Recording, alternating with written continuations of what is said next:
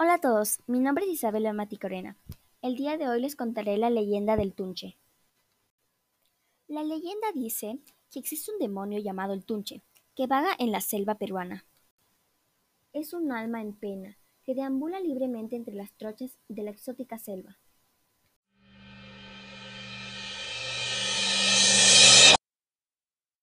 Su sola presencia es simplemente mortal.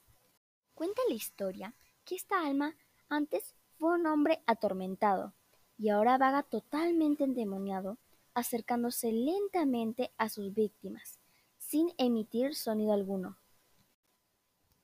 Y cuando ya está cerca de aquellos que andan solos por el camino, silba, anunciando la muerte del que lo escucha.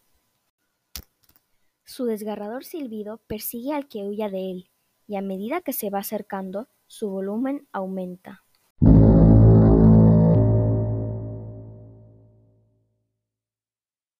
Así, por más que corras, sentirás su presencia cada vez más cerca, de la cual no escaparás.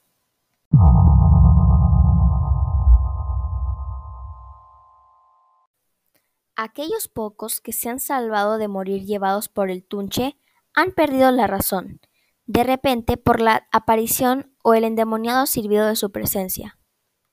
Nadie sabe exactamente lo que es, pero lo que sí tienen varias versiones en común es que el tunche es un ser mítico que vive en la selva peruana, capaz de adoptar cualquier forma con la finalidad de seducir y lograr que lo sigan.